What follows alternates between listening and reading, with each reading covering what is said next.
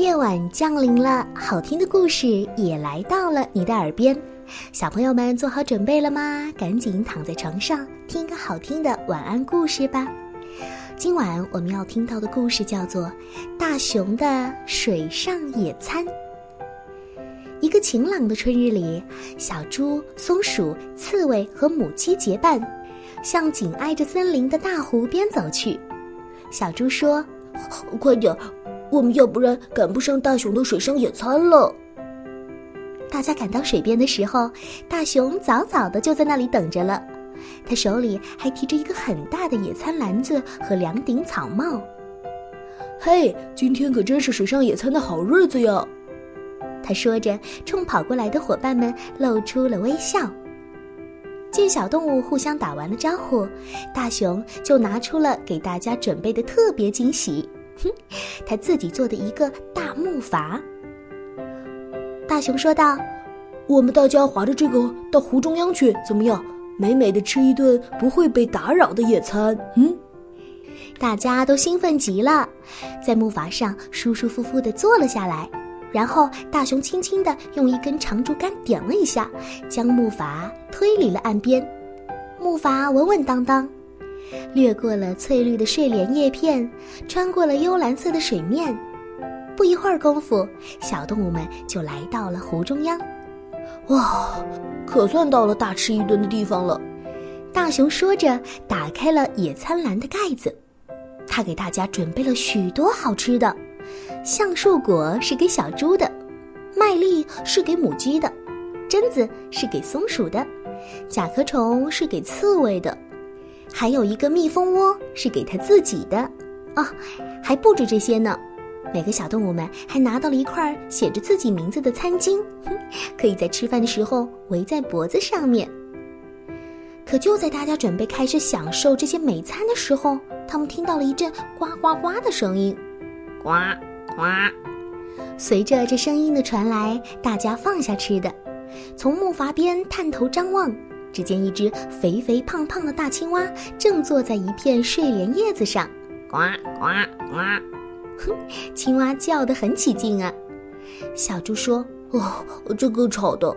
它要是这么一直闹腾下去，我们的水上野餐会给它毁了的。”可是这还不是最糟的呢。母鸡举起翅膀，点了点其他睡莲叶子，啊，几乎每一片叶子上都端坐着一只青蛙。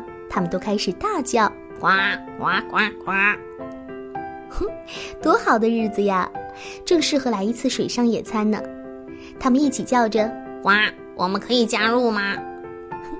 大熊小心翼翼地捧起那只胖青蛙，呃，我们当然很愿意和你们一起分享野餐，只是你们别呱呱呱的叫好吗？嗯，这个没门儿，呱呱。嗯，可是青蛙的说话声就是呱呱呱呀。大熊叹了一口气，哦，那好吧，我看我们只好找个地方了，找一块不太吵的水面，怎么样？伙伴们出发了，把吵吵嚷嚷的青蛙甩在了身后。他们径直划过了蓝色的湖面。忽然间，谁也没有想到的事情发生了。随着猛的一阵震动，小动物们一个个的都被摔了个四脚朝天。小动物们赶紧爬起身来，去木筏边上看看到底出了什么事儿。刺猬发出了一声哀叹：“呃，我给卡住了。”小猪伸头一看，沉下了脸：“哦，糟了，我们撞上了一个沙堤。”他们一起握着竹竿，用尽全身的力气把木筏从沙堤上撑出去。母鸡站在大熊的头上，高喊着号子：“推哟，推哟，推哟！”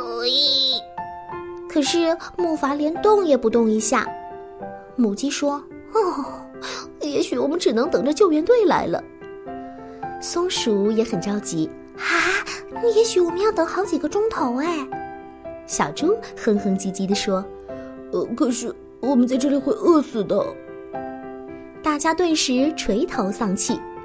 这个时候，大熊有了一个主意：“嘿！”我倒是有个主意，我们可以派个代表游回岸边求救呀。可是这离岸边有好长一段距离呢，而且大家拿脚一试，哎呀，这水又深又凉。刺猬立刻缩成一团，母鸡也把脑袋藏到了翅膀底下，松鼠躲进了野餐篮子。小猪红着脸说：“呃，我我猪可不会游泳呀。”大熊也紧跟着一句：“熊也一样。”过了一会儿，大熊想到一个主意：“哼，我觉得青蛙可以帮上我们的忙。”于是大家用自己最大的嗓门呼唤青蛙。不一会儿，快乐的青蛙家族出现了，一边呱呱呱的大叫，一边跳了上来。小动物们七嘴八舌的说起了刚刚发生的一切。这太简单了，呱！青蛙说道。所有的青蛙都开始爬到沙堤上面。胖青蛙发出了一个信号，青蛙们一起向水中跳去，掀起了一个巨大的浪，把木筏冲到了沙堤的外面。小动物们高兴地叫了起来：“哦，太好了，我们能动了！是啊，能动了！哎呀，太好了！”青蛙们也随声呱呱地附和着。木筏飘向湖中央，满心感激的动物们打开野餐篮子，取出好吃的，想和青蛙一起分享。不用了，非常感谢。呃，你瞧，你的蜜蜂窝引来了一大群的苍蝇，呃，这可比野餐更对我们青蛙的胃口了。小动物们美美的吃了一顿野餐，青蛙也美美的吃了一顿苍蝇。哼。然后，青蛙们又开始唱起了他们的呱呱之歌。不过这一回，小动物们啊都听得很开心，还跟着一起唱了起来呢。太阳渐渐落下湖面，五个伙伴和青蛙朋友们一起滑向了岸边。大熊说：“呃，我们该回家了。”说着，还心满意足地打了一个哈欠。然后，小伙伴们开始告别。青蛙们异口同声地说：“下次再来开水上野餐，好，欢迎你们！”呱，大家都点点头。是呀，他们一定会来的。毕竟朋友之间要经常见面，经常一起玩耍才对呀。好了，今晚的故事呢，咱们就听到这儿啦。每一位宝贝们，和美丽阿姨说一声晚安。